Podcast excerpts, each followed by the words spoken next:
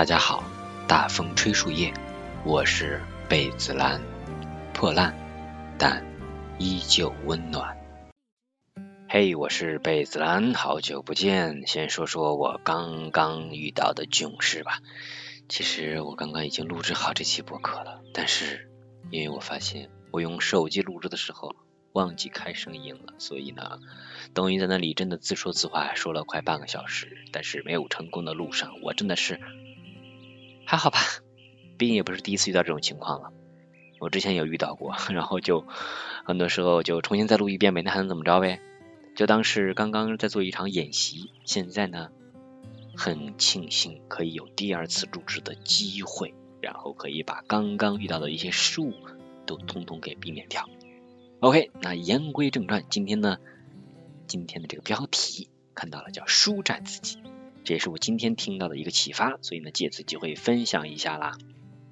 这一期是我上午啊，在听了很多呃优秀的播客之后，得到一个感悟。哎，其实也就是一篇播客啊，或者说一条播客，这个里面得到的一些信息了。这个播客呢是有知有行的梦言对话张潇雨。标题是在投资这件事上就别折磨自己了。啊，说到投资，可能嗯不是很多人了解这个，我自己也不太懂啊。那看到这个标题，是因为我自己一直在听梦岩的播客，我特别喜欢他这个人。嗯，我感觉讲的很多东西啊就很真诚，呃很有干货，所以我一直在听他的播客。所以这期节目呢也是翻了翻，网上最近应该是今天吧，呃很多人在讨论这个张小雨和梦岩这个直播。啊，Web 二点零、三点零，对，Web 三三点零这个直播的一些东西，所以好像热度上来了，所以我就巴拉巴拉把张小雨这期播客给拉出来了。张小雨我之前不认识，嗯，据说是特别厉害的，在得道上面也开了课的，这个有，嗯，多长时间我不知道啊，反正是特别厉害的，私募基金应该是对冲基金。管理者对对冲基金管理人啊，他本人的博客叫得意忘形，梦魇的博客叫无人知晓。好，广播结束。那今天呢，我呃主要就是以这个听博客当中的一些东西来做一个分享。那可能有几点啊，在这里就逐个分享吧。第一条是这样说：说有的时候我们想去帮助别人，去散布一些所谓的正能量。就应该把自己的身心调整到一个很好的状态，你的能量就会自然的溢出。你的爱是自然的给出的，是因为它太满了，你就想给别人，而且你完全不会吝惜，在给的过程中自己也很爽。哎，这个有点就是像什么呢？就最后这点啊，说自己很爽，这个有点像爱别人。爱别人其实比如说给予爱比被爱更加的满足和开心，那就这一点了。还另一点就是，嗯，我能感受到的，就帮助别人这一点，或者给别人建议，就有时候可能因为自己做某个事情更加早一些、更成熟一些啊，就想给别人经验。这刚开始我也会有，但后来我把自己这方面改了，就是别人如果不找我，我就不提这个意见。因为有时候说了很多话，发现没有用啊，而且嗯，人家也不需要说那么多话干嘛呢？显得自己是个碎嘴子啊，没必要。所以，当他有需要的时候，他会主动提出。那这个时候给，那叫什么呢？那叫雪中送炭，让这个建议的效用得到最大化。他自己在听的时候呢，也应该是很用心去听的。我觉得，所以这个是我想去关于这个点分享的。第二个呢是说，其实有的时候生活可以很简单，你不断的对自己比较诚实、真，然后事情就会变得挺好的。你可能也会损失一些所谓的朋友，但是人一辈子能有多少个朋友呢？自己跟自己才是一辈子。嗯，我感触深的就是这条，对自己诚实真，一直做到对自己诚实真，不是很容易呀。嗯，在自己保持自己的真诚实当中啊。可能会碰到很多的一些挫折、困难啊什么的，损失朋友这个也是啊。我这一路走来二十几年，也碰到了很多的人，也遇到很多离开的人 也遇见又离开，这个不是很正常吗？这个谁唱的歌里面啊，出现又离开，是吧？所以还是最后说这句，自己跟自己才是一辈子。嗯，没有几人一辈子有多少个朋友的，好朋友可能就一个手指头能数完吧。我自己可能我觉得在以后好朋友就一个手能数过来啊，五个不到。嗯，没有人就是能够一直陪伴自己一辈子，所以在在这个过程当中呢，更加的忠于自己，成就自己，我觉得这个很重要。第二点说，不应该是第三点了。我做播客、写东西、做投资，其实都是先服务于我自己的目的，就是了解自己，延展自己，不断的去探求自己。哎，这个就有意思了。呃，其实。我这一点特别有共鸣。我自己在工作闲暇之余啊，也写公众号。我的公众号叫大兵大，大小的大，当兵的兵啊，大兵大。来写这个公众号，包括现在做这个播客。嗯，这个当然你挣不了什么钱，也没有这个能力，就是单纯的作为一个自己感情出口，发泄出口。输出，我们要有输入有输出对吧？情绪要输出。嗯，在这里面其实提到一点，他这个文档里面没说啊。呃，播客节目里面有讲到，就是说呢，我们人在做其他事情，嗯，上班啊、工作当中，他是一个社会人的角色，去扮演社会人这个角色。那剥离开这个角色之外呢，是普通人。那如果是普通人的话，那我们要面对的就是不一样了，对吧？普通人就要面对真实的自己了。你在这个世界上你是独一无二的，要面对真实的自己，就回到了这里。所以这里说要服务于自己的目的，了解自己，哎，这个特别棒。写这些东西啊，包括做播客这个，我很轻松，而且很开心，完全有种满足感。虽然说播客可能我录录的乱七八糟，这个什么话都没讲的乱七八糟的东西。讲的跟没讲一样，但是在这个过程当中呢，其实我在跟自己对话的同时，我也是在嗯探求自己吧，我说在舒展自己。我特别喜欢这里提到的这个说法，就是我们通过这些让我们自己放松的这样的方式，其实就是在了解自己、延展自己，不断的去探寻自己。如果在听的你啊，也有这些。做自然人，真实面对自己的一些通道，希望务必保留。工作可能有很多变动，人生有很多变数，但希望不变的是了解自己和延展自己啊。接着看下一条，说和那些滋养你的人、信息公司待在一起，你自己自然而然会产生新的可能性出来。哎，这个就是环境的作用性了。为什么说孟孟三迁的嘛？一样的道理。呃，人以类聚，人以群分，物以类聚。然后我们如果碰到周围的都是一些优秀的人，那自己也会被动被带的啊，更加的优秀，那肯定的了。那我当然也是很期待自己能有这样一个嗯好的环境了，那当然是最棒的了。紧接着看下一条，这个说。你未来有非常多的现金流啊！当然，这个前提我要说一下啊，说很多人在刚出学校的时候其实是债券超配的，我也不理解债券超配什么意思啊。接下来就是解释了，说你未来有非常多的现金流要从工作中释放出来，所以在这个时间点，你一定要提高自己的股票配置，投资自己。那投资自己是什么概念呢？比如说，去把自己放在好的信息里面。让自己接触好的人，让自己去一些值得去的公司，哪怕你当前的现金很少。我们在，要不，念到下一条了啊，停啊，就是给年轻人的一些建议。选择的问题吧。有时候可能刚开始觉得自己一穷二白，什么都没有，跟别人比什么都没有，会有点慌啊什么的。嗯，但其实要注意的是，看你看中哪一个了。比如说，当前你要拿快钱、挣快钱、挣热钱，那嗯，你的能力在过后这个钱没的时候，你能不能支撑呢？能不能可持续呢？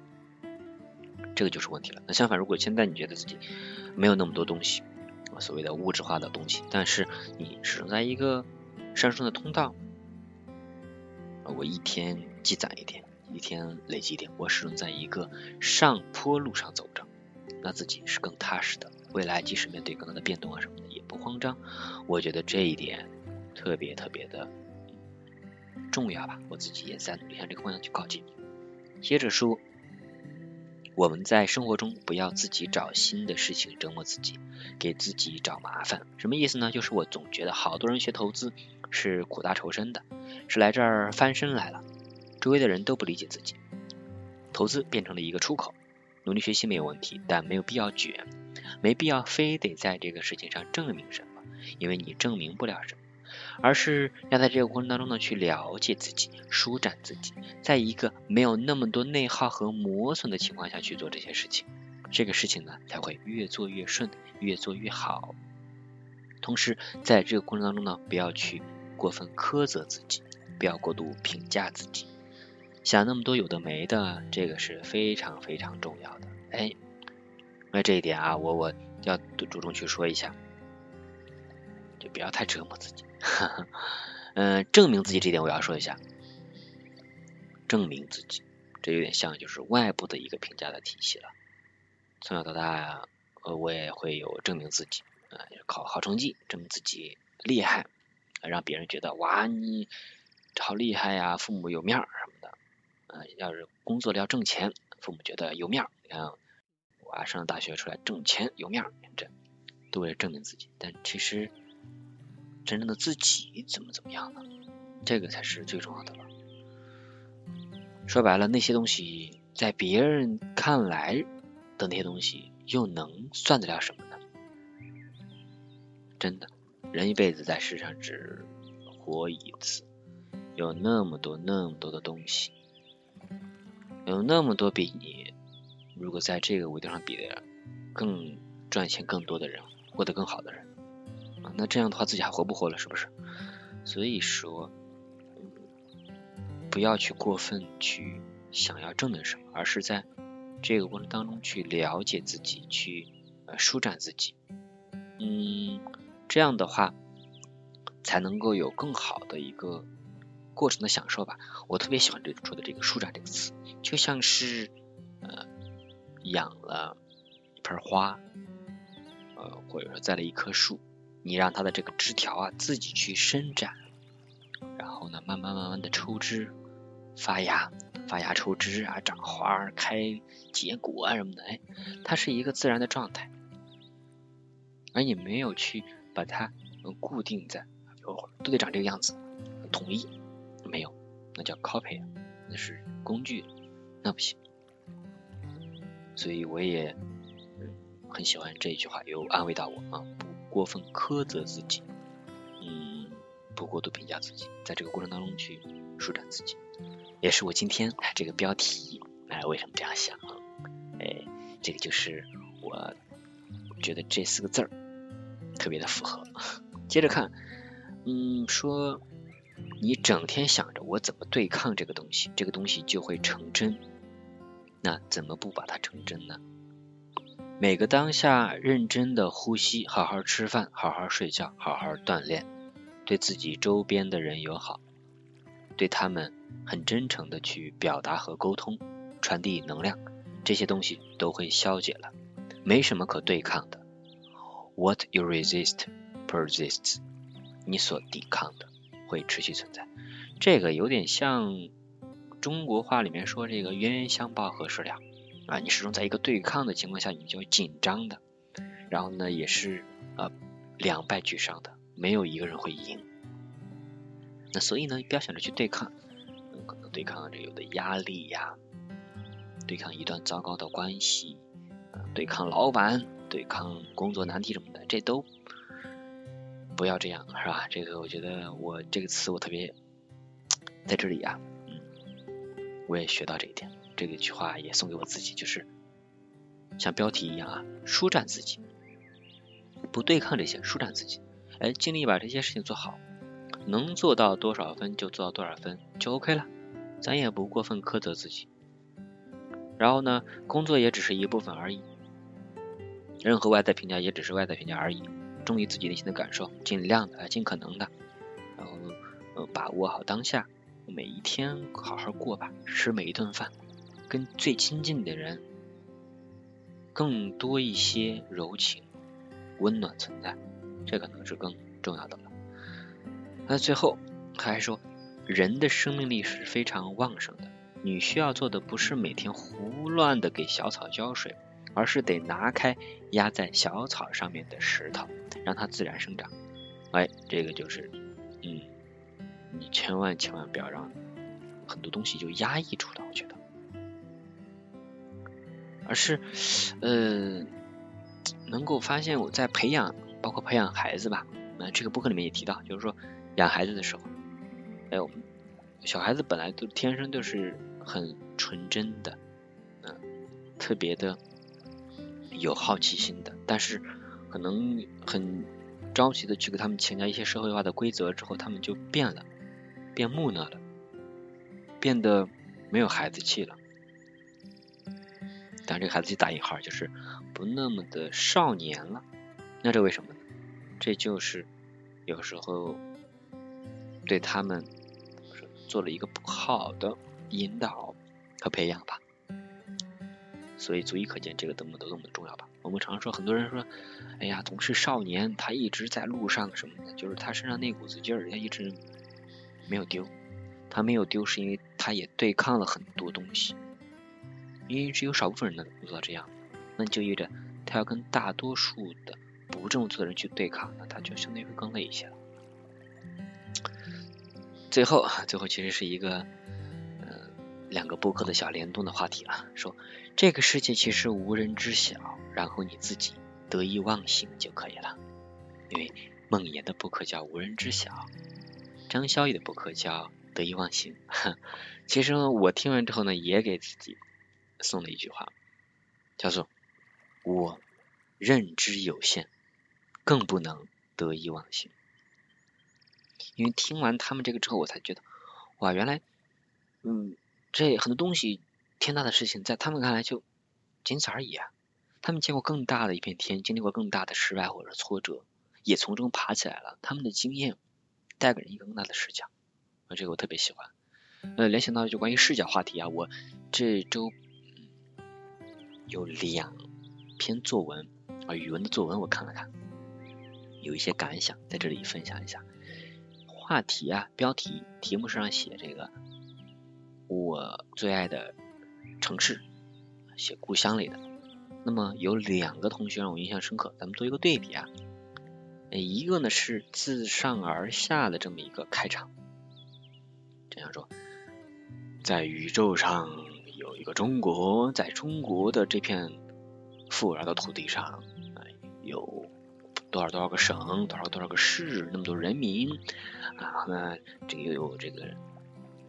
市区、县区、乡镇一级，哎呀，然后定位到他要讲的这个地方了，就一层一层下来，就像是导演拿着这个航拍机器，从高空一点一点、一点一点、一点一点靠近这个地理坐标的这个小点儿的啊，这是一种方式。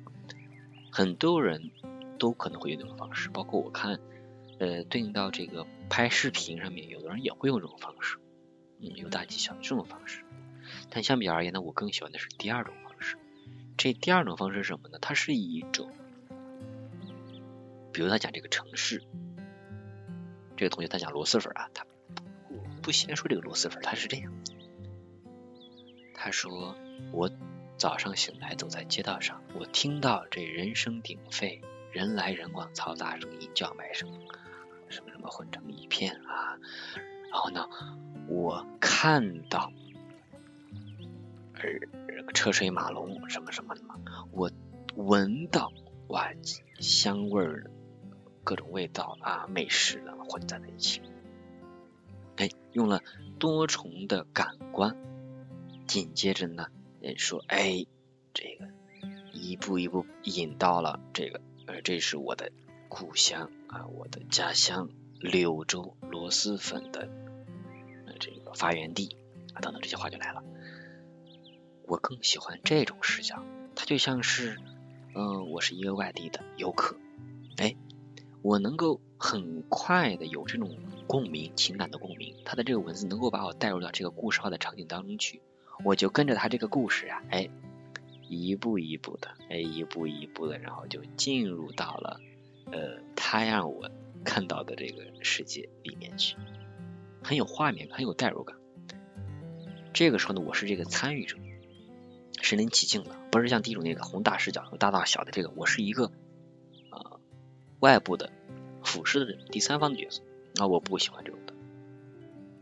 嗯，再有这个，我就说有时候学校的教育是不是在给学生思维定式啊？还是说是因为我自己后来这些年有了成长，所以自己好像。觉得当年那些作文都轻而易举了，他当时自己咋觉得就那么难呢？怎么就没有一种那热爱的想要去表达那些个想法呢？生活其实很有意思，但是自己怎么就动笔写不出来呢？我在想这样一个问题：是否是因为学校老师的思维固化，他们在自己那么一个有限的圈子里面去，嗯，周而复始的去代课？当然，我也是就偏乡镇的这些嗯小地方出来的学生。那小地方的老师可能更加的闭塞，同样的教完一年一年周而复始的去教授，他没有更多的迭代，没有更多的去呃学习新的一些教学方法或者新的素材去更新，那孩子们的也不注重这方面的所谓的这个啊多能力的培养，更多只看重这个分数，那是不是就有很多东西就慢慢的就没有被培养起来，没有对生活的热爱等等，是疲于应付考试了？我觉得可能有这种形式。啊，所以我自己其实也是，呃，在慢慢成长当中呢，就发现很多自己教育过程当中的一些东西，包括自己也想过，哎，自己要不要去学校当老师这些选项，啊，那自己会不会因为去当当了一个老师，然后我自己把自己的这个给框死了啊？我反倒更加是一个呃偏自由一点的人，你想做一些有创造性的，发挥自己个人才智的一些东西。而不想要去因循守旧的去做一些东西，个性使然，不太能随波逐流。那这样子的话，呃，是不是就不太合适呢？啊这些我都想过。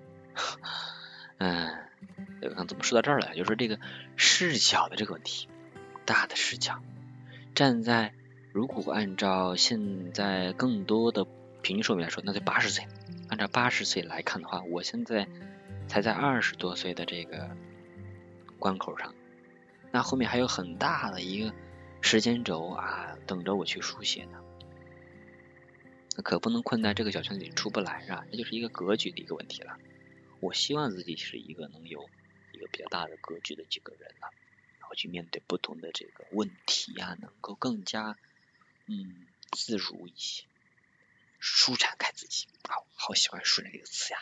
就像是，嗯，小学的时候在操场上，嗯，伸了伸懒腰，嗯，嗯，张了张口，哎呀，真张口了我，我就觉得啊，做了几个健身操，浑身舒展，特别的舒服，哈哈，人生要是能如此舒展，那真是太棒了，太棒了，哈哈，嗯，早上听完这期节目呢，就是再也不敢听别的了，就觉得自己。脑子已经被这个全部占据了，再听别的就是对这个东西浪费了。要好好让这个东西消化一下，这就是为什么我会哎突然想到赶紧把这个播客更新一下。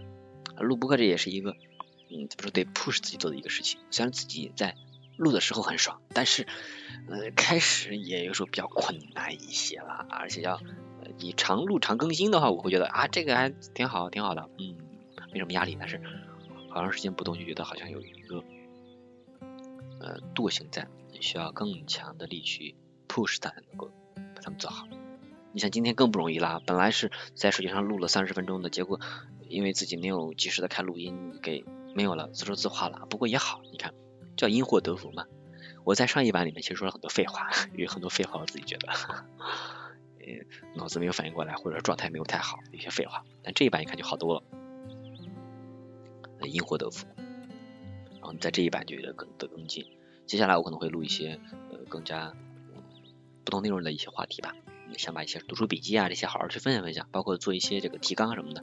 每次说话的时候就尽量避免很多无用的信息，或者说为了拖时间的信息呢，没必要啊？为了片儿汤话没意思。呃，输干货，真诚的去表露自己，去说自己想说的小话。而且在二零二一年啊，二零二一年这也马上迎来最后一个月份了。今年也是一个多事之秋啊，有很多的未知确不确定性等着我，而我也不知道接下来会怎么样，所以希望这个记录常在，嗯，时时的去反省，跟自己去对话，然后呢，在不断的对话当中呢，去舒展自己，去成长成为更好的自己。也希望每一个你，每一个在听的你，把自己那些爱好好好的去保持，热爱，始终热爱着，嗯。